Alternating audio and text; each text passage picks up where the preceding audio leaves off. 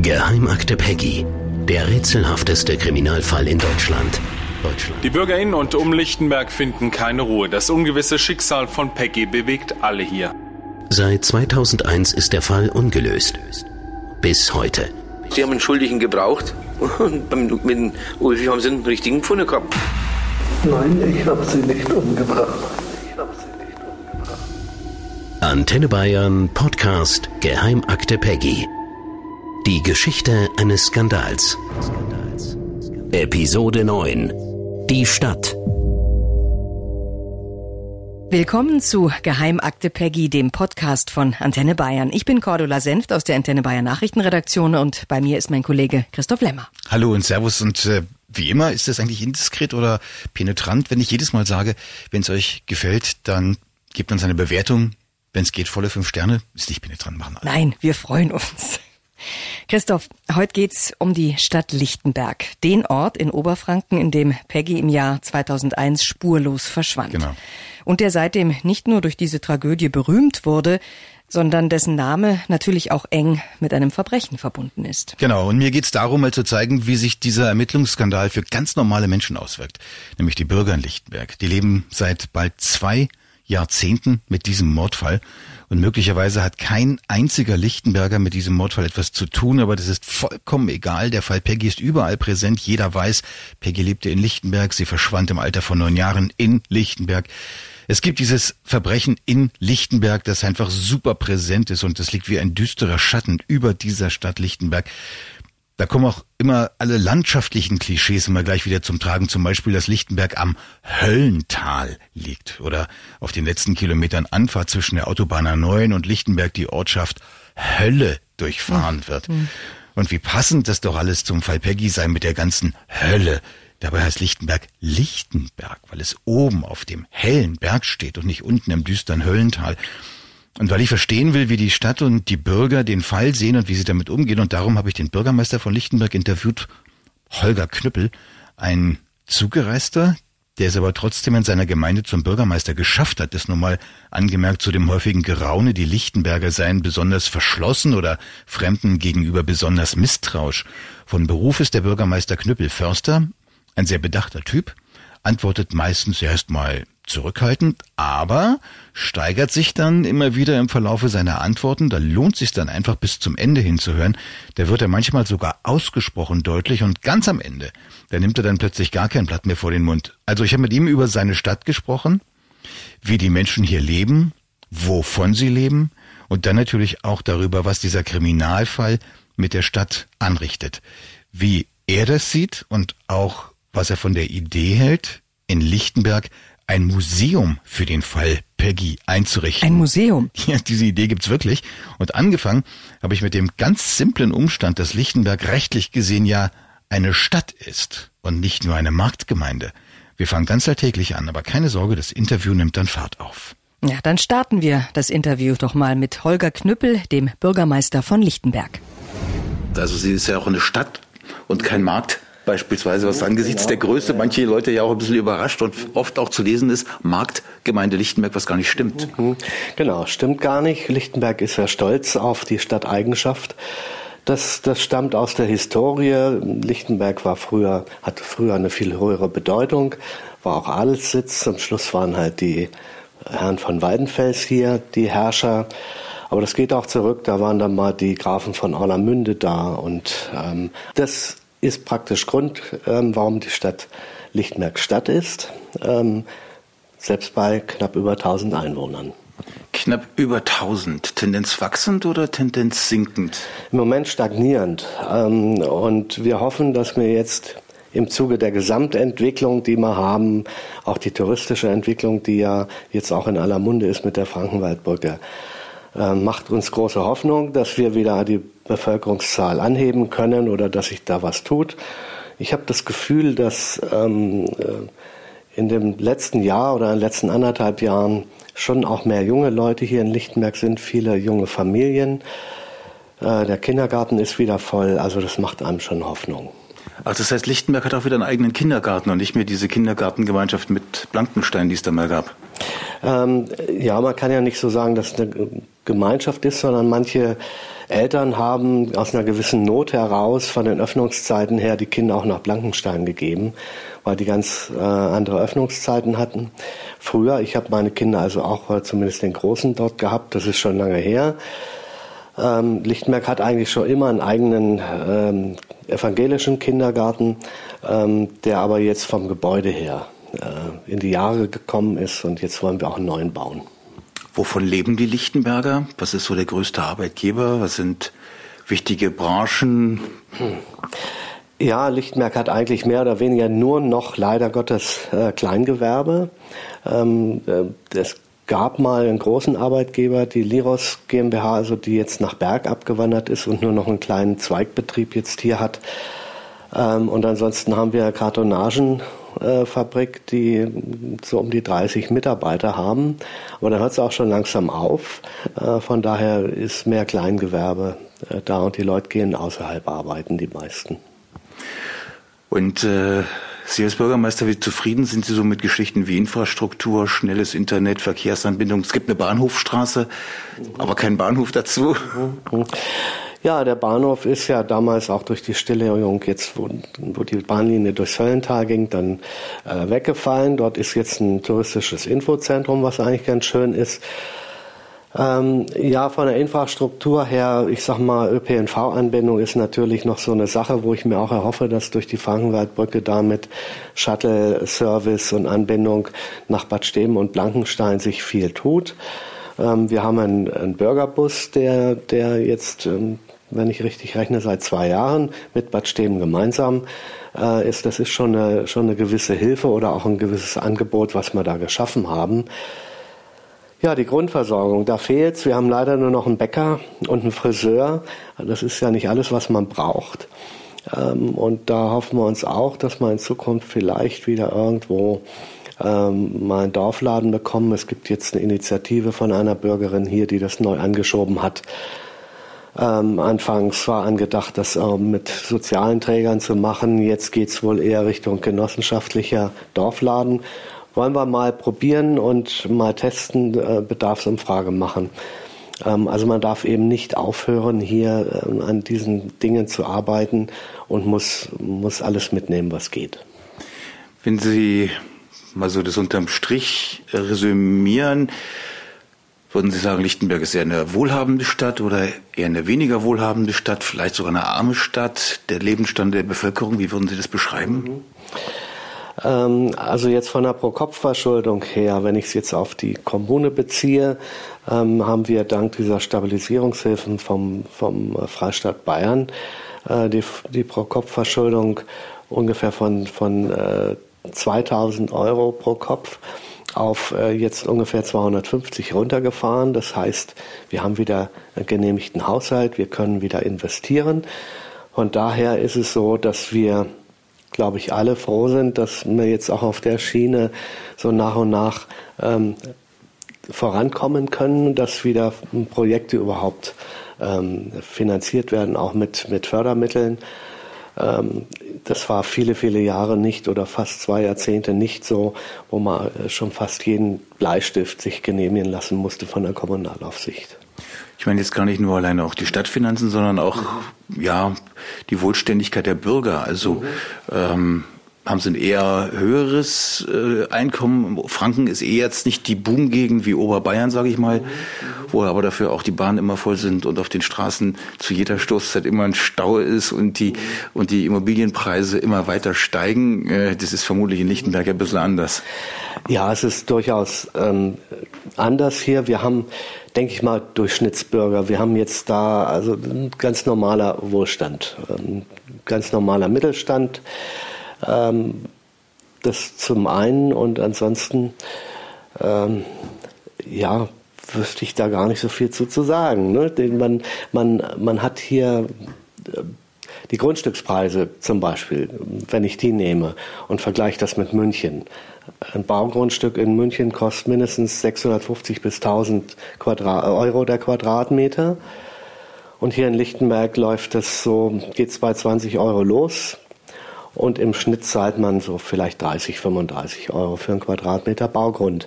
Also da sieht man schon mal äh, natürlich die Riesendiskrepanz. Sehe ich auch ein bisschen als Chance, dass Leute wieder hier aufs Land kommen und dass sich das Land wieder ein bisschen belebt. Ja, und der, der, der Lebensstandard hier und die Lebensqualität ist schon recht hoch, weil man für relativ wenig Geld hier gut leben kann. Das, wenn man hier mal essen geht, ist das nicht so wahnsinnig teuer. Und wenn man gerne Bier trinkt, ähm, ist das auch nicht so teuer. Ähm, von daher glaube ich, dass viele junge Leute, die mal wegen Studium oder Ausbildung und so weiter draußen waren, in, auch in den Ballungsgebieten, letztendlich auch wieder gerne hier in die Region zurückkommen spüre ich ja fast wöchentlich, dass man Leute wieder sieht und sagt, Mensch, bist ja wieder da. Und das freut einen natürlich, ja. Und äh, das ist das, was, glaube ich, ausmacht hier und auch die Ruhe, die eigentlich die Gegend hier äh, bietet.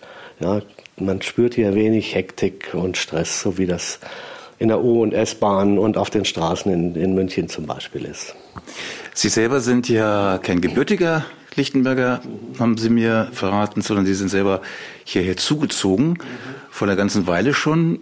Und inzwischen sind Sie sogar Bürgermeister. Wie ist denn das erstmal gekommen, dass Sie hierher gekommen sind? Und wie haben Sie das empfunden, sich dann hier peu à peu so auch in die Gemeinschaft einzugliedern? Ja, gekommen ist es so, dass ich ähm, durch meinen Beruf als Förster äh, zunächst erstmal in, in Ebersberg war, im Ebersberger Forst, ganz in Oberbayern.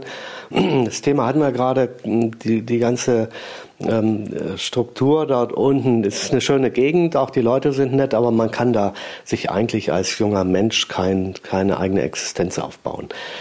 Ähm, und da ich jetzt eben aus Göttingen stamme, habe ich immer schon dann im Kopf gehabt, du musst weiter Richtung Nordbayern dich irgendwann mal bewerben. So bin ich dann 1995 hier auf das Forstrevier in Lichtenberg gekommen.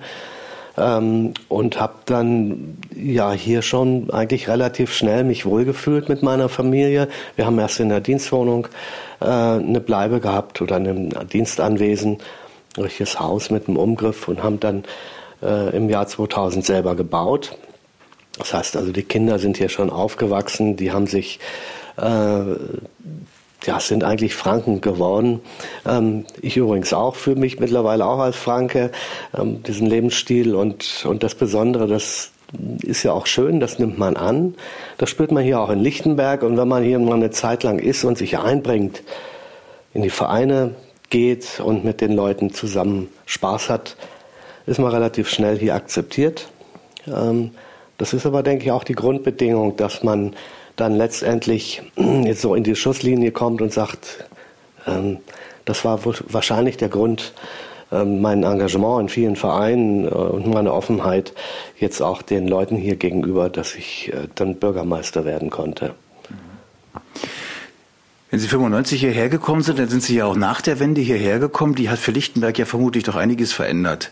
Es war ja, als die Mauer noch stand und die DDR noch existierte, Zonenrand. Haben Sie diese Veränderungen, die sich nach dem Ende äh, der DDR ergeben haben für Lichtenberg, haben Sie die empfunden und können Sie da noch beschreiben, wie, da, wie sich da auch die Stimmungen verändert haben, wenn die sich überhaupt verändert haben? Mhm. Also, wo ich 95 kam, hat man das alles schon gar nicht mehr so gespürt. Das war ja dann nun doch schon äh, fünf, sechs Jahre her. Ähm, und ich wusste das zwar, dass es hier gewissermaßen ganz im Eck war und dass hier früher praktisch Schluss war, dass man nicht weiterkam. Ich kannte es übrigens auch von Göttingen. Ich habe dann im Ortsteil ähm, mehr im Osten gewohnt und da ist die, die thüringische und ähm, Grenze nach Sachsen-Anhalt auch nicht weit.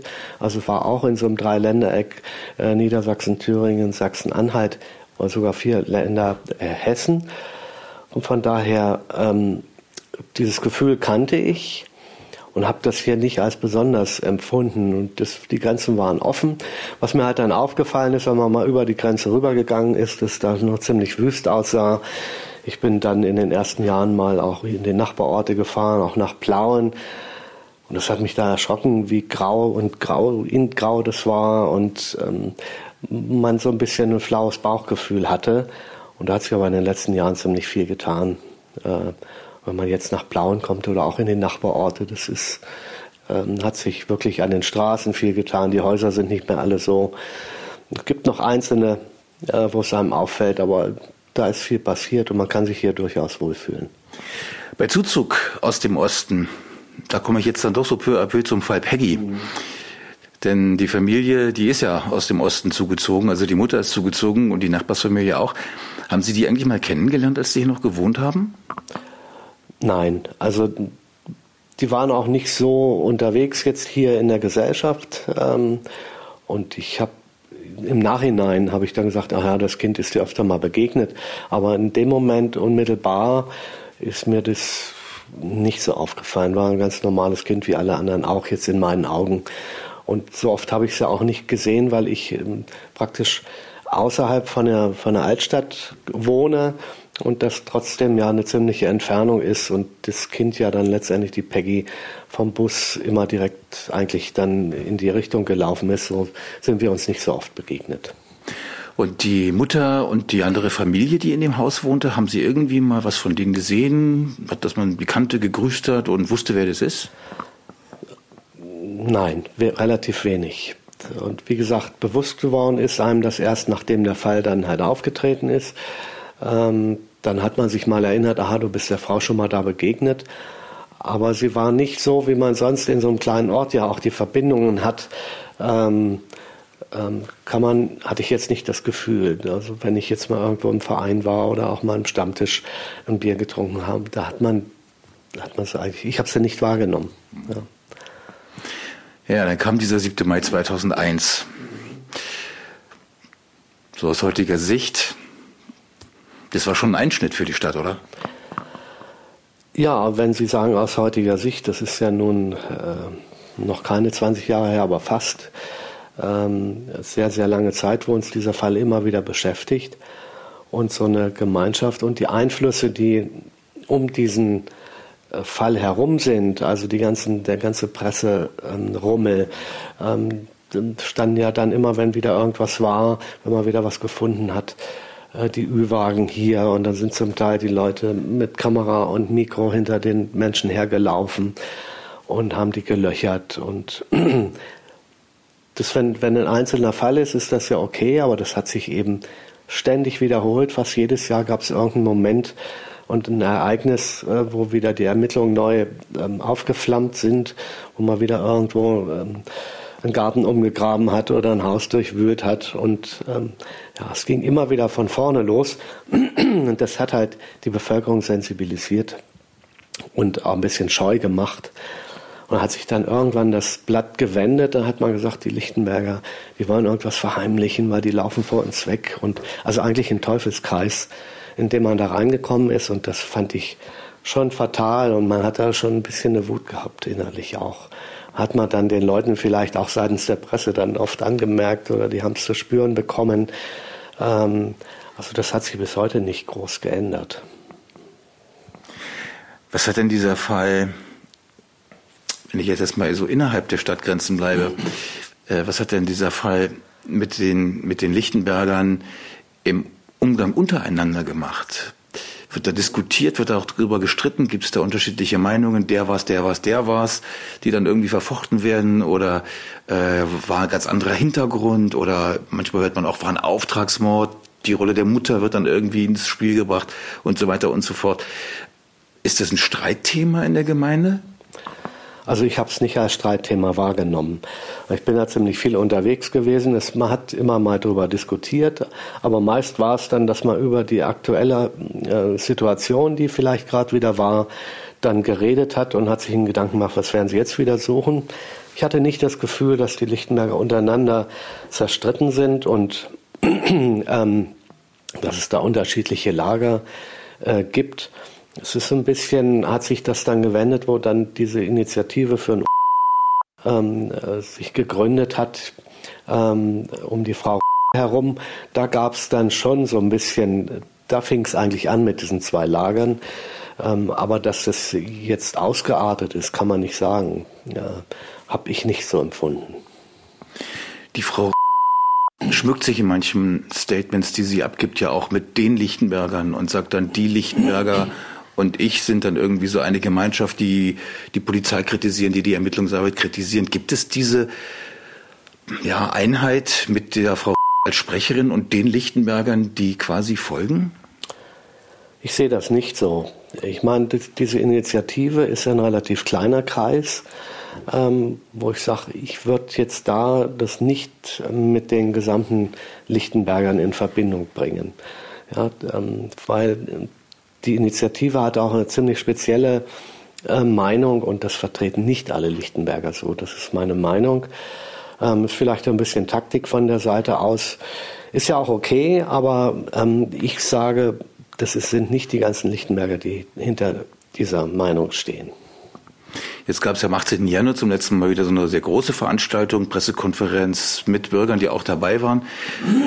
Wobei ich auch den Eindruck hatte, dass manche einfach neugierig waren und zuhören wollten, was da gesprochen wird und wer da so alles auf die Bühne geht, die die Ansichten, die von, vom Podium vertreten wurden, nicht geteilt haben. Jedenfalls hatte ich diesen Eindruck, nachdem ich mich dann mit denen unterhalten habe. Hier würde ich dann doch ganz gern kurz reingehen und unterbrechen. Bitte. Zu dieser Pressekonferenz muss man etwas sagen. Das war, wie gesagt, jetzt dieses Jahr am 18. Januar, da saßen mehrere Leute auf dem Podium, darunter eine Anwältin und ihr Mitarbeiter und eben Leute dieser Bürgerinitiative. Wir haben einige Aussagen aus dieser Pressekonferenz ja auch schon in früheren Folgen von Geheimakte Peggy wiedergegeben. Jetzt würde ich an dieser Stelle gern Stimmen von Lichtenbergern einspielen, die einfach nur dabei saßen, die nicht zu der Gruppe dazugehören und die einfach nur zugehört haben. Dann hören wir mal rein. Beschissen auf Deutsch gesagt. Also ich finde das Ganze, es müsste mal ein richtiger Abschluss kommen. Das wäre meine Meinung. Ja, alles traurig, aber ich war jetzt ein bisschen überrascht, äh, dass die so vehement jetzt äh, nochmal mit dem zur Sprache kommen, weil er ist ja eigentlich äh, jetzt freigesprochen von dem Vorwurf, dass sie sich immer noch so derart da reinsteigern und äh, warum das nicht bei dem Prozess zur Sprache kam. Ich meine, haben die jetzt wirklich diese neuen äh, Anwälte jetzt 18 Jahre gebraucht, um das herauszufinden, dass äh, der, der eine Gutachter nicht ordentlich gearbeitet hat oder was. Also ich bin echt entsetzt.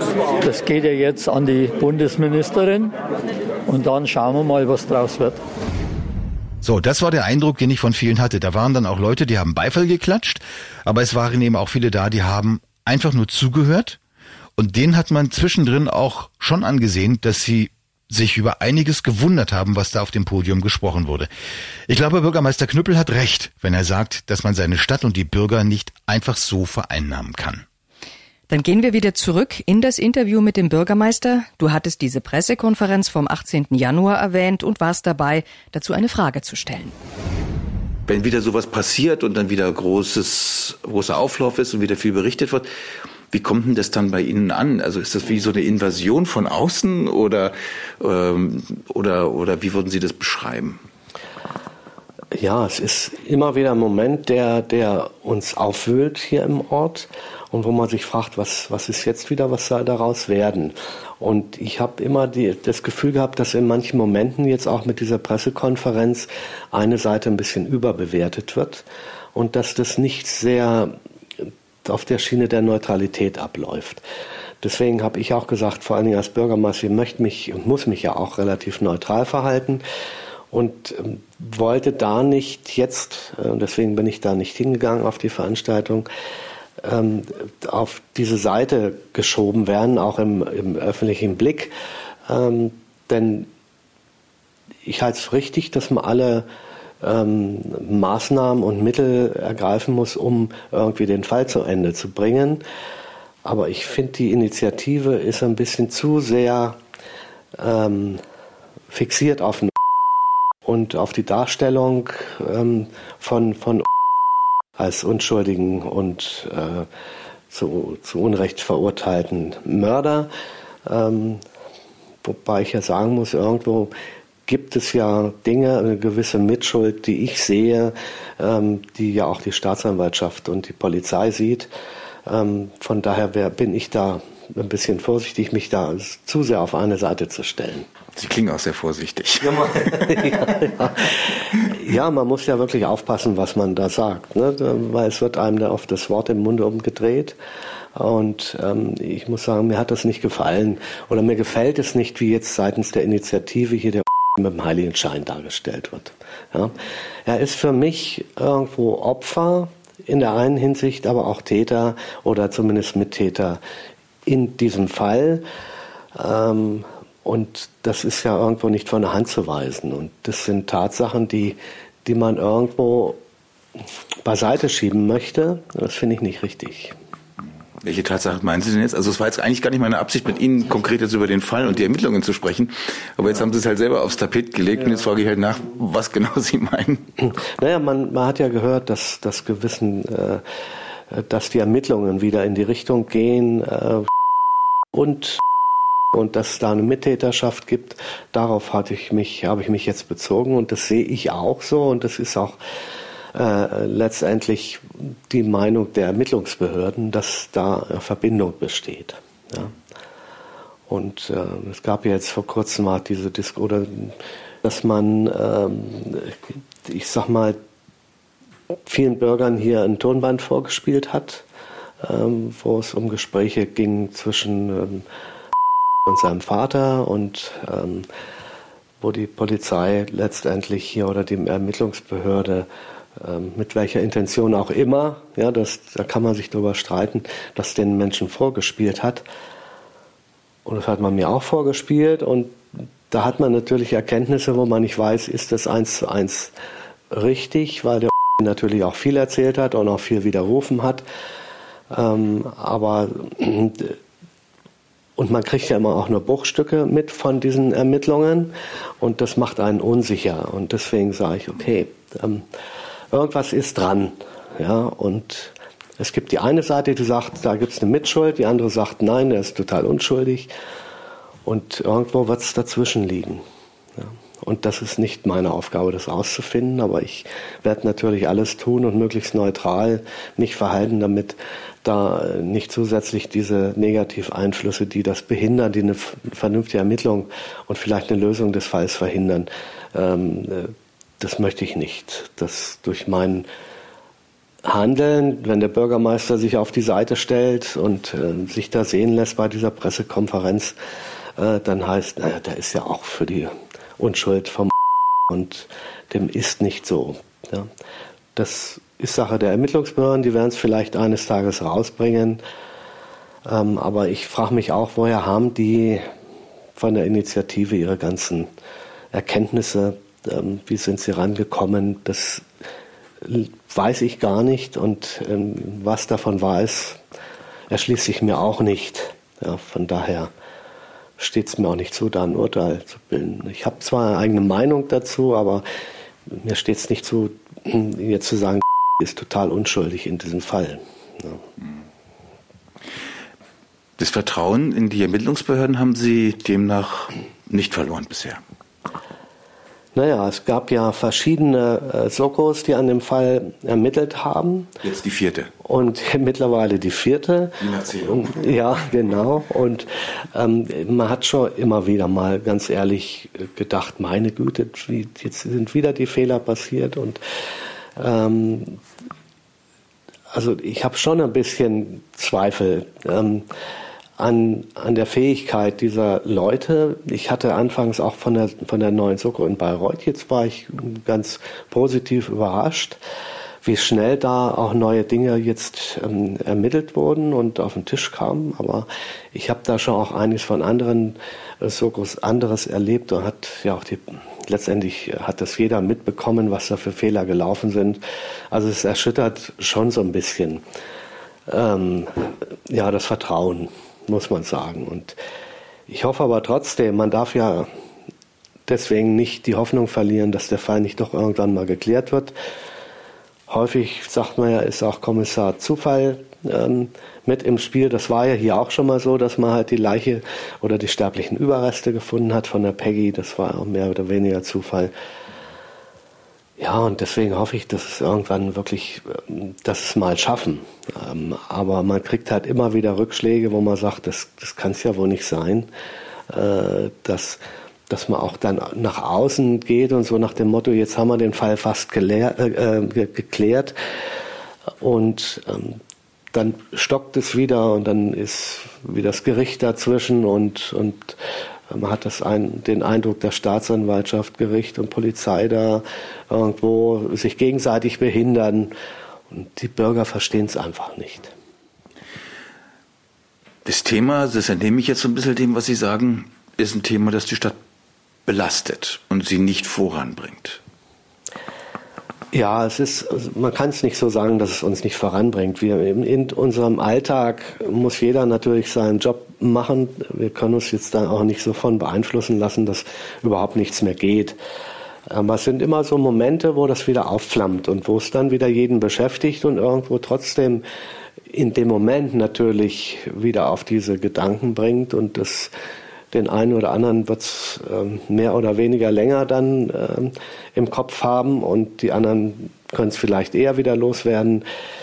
Dass es uns jetzt direkt behindert, kann ich nicht sagen. Es ist ein gewisses Stigma, was die Stadt hat. Und ähm, ob man das jemals los wird, also ich glaube es nicht, solange nicht der Fall geklärt ist und solange man nicht irgendwie hier den Mörder gefunden hat ähm, wird es immer wieder irgendeinen Anlass geben, dass, dass die Presse wieder kommt und dass der Fall wieder ähm, aufgerollt wird und dass man wieder die Leute fragt, was denkst du jetzt da über das neue Ereignis? Das ist das, was uns eigentlich belastet. Ähm, das hätten wir gerne los und würden uns gerne auf uns selber konzentrieren, weil wir sind schon eine starke Gemeinschaft. Wir können können toll zusammen feiern, wir, wir können viel zusammen auf die, auf die Beine stellen, Lichtenberg. Also die Bürger sind ähm, auch gut fähig, in, in Projekten hier mitzuarbeiten. Es gab mal so eine Zukunftswerkstatt oder gibt es immer noch in Kleingruppen, die also die Zukunft hier ähm, in verschiedenen Projekten auch selber in die Hand nehmen, gemeinsam mit der Stadt dann was voranbringen. Das ist eigentlich das, was man wieder tun will und was wir auch tun müssen. Und ich hoffe, wir können uns da in Zukunft äh, zu 100 Prozent darauf konzentrieren. Und das klingt jetzt nicht so, als ob Sie jetzt vorhätten, als Zukunftsprojekt oder als touristisches Förderprojekt ein Peggy-Museum im Haus am Marktplatz 8 zuzulassen, wie die Frau das ja gerne einrichten möchte, wie sie in, auf ihrem Facebook, auf ihrer Facebook-Timeline mitgeteilt hat.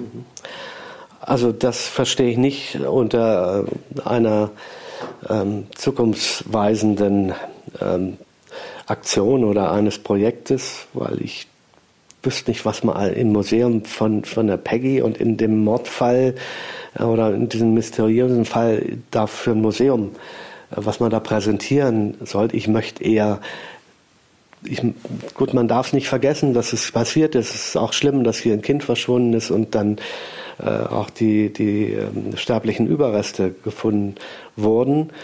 Aber ich finde, das ist genug und irgendwann muss man mal die Chance haben, den Fall abschließen zu können. Wenn ich jetzt hier ähm, so ein Museum ähm, zulasse in einem Ort, dann, dann wären wir es nie los. Ja? Und das, das, also ich werde es nicht zulassen, soweit ich das kann, so, soweit es in meiner Macht steht. Ja. Ohne dass ich was vertuschen will oder aber das ist einfach, ähm, ist schon grotesk, finde ich. Mhm. Danke sehr. Holger Knüppel, der Bürgermeister von Lichtenberg. Und man hört es. Zuerst antwortet er immer sehr vorsichtig und dann wird er nach und nach immer deutlicher. Und am Ende sagt er, es sei grotesk, ein Peggy-Museum in seiner Stadt einzurichten. Allein die Idee sei befremdlich. Und ich finde, da hat er recht. Und ich kann auch nachvollziehen, warum er die derzeitigen Ermittlungen so beurteilt, wie er es eben tut. Er begründet das ja auch und er traut den Ermittlern noch etwas mehr, als andere das tun. Ehrlich gesagt auch mehr, als ich das tue.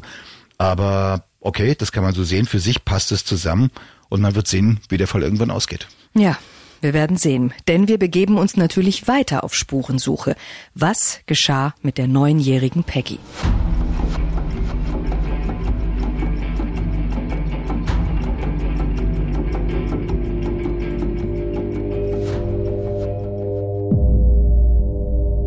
Das war Episode 9 von Geheimakte Peggy. Christoph, was gibt's nächste Woche? Nächste Woche gibt es Esoterik pur, Wahrsager, Wünschelroutengänger und ähnliches. Ganz ernsthaft im Fall Peggy, auch von der Polizei ernst genommen, man will's kaum glauben. Geheimakte Peggy, der rätselhafteste Kriminalfall in Deutschland. Ein Podcast von Antenne Bayern Jetzt abonnieren.